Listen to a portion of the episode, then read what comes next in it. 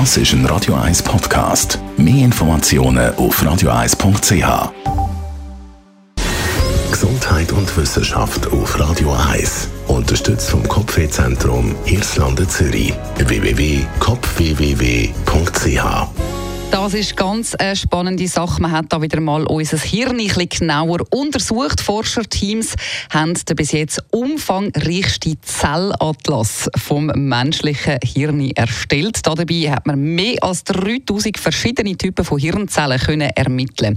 Sie haben auch untersucht, wie das Nervenzellen im Hirn ihren Funktionen voneinander abweichen. Ein Team vom Karolinska Institut im schwedischen Stockholm hat Gewebe von 14 menschliche Hirne analysiert. Sie haben zum Beispiel mit einer neuen Methode können zeigen, welche RNA-Folgen in den einzelnen Hirnzellen vorhanden sind.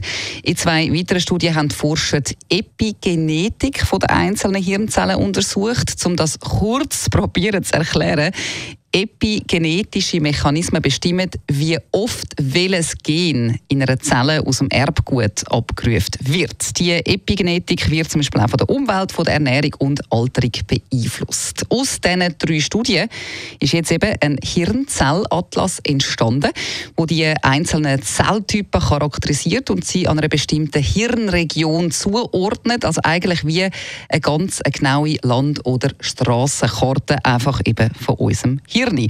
Und der Atlas der ist jetzt sogar für alle Wissenschaftler frei zugänglich.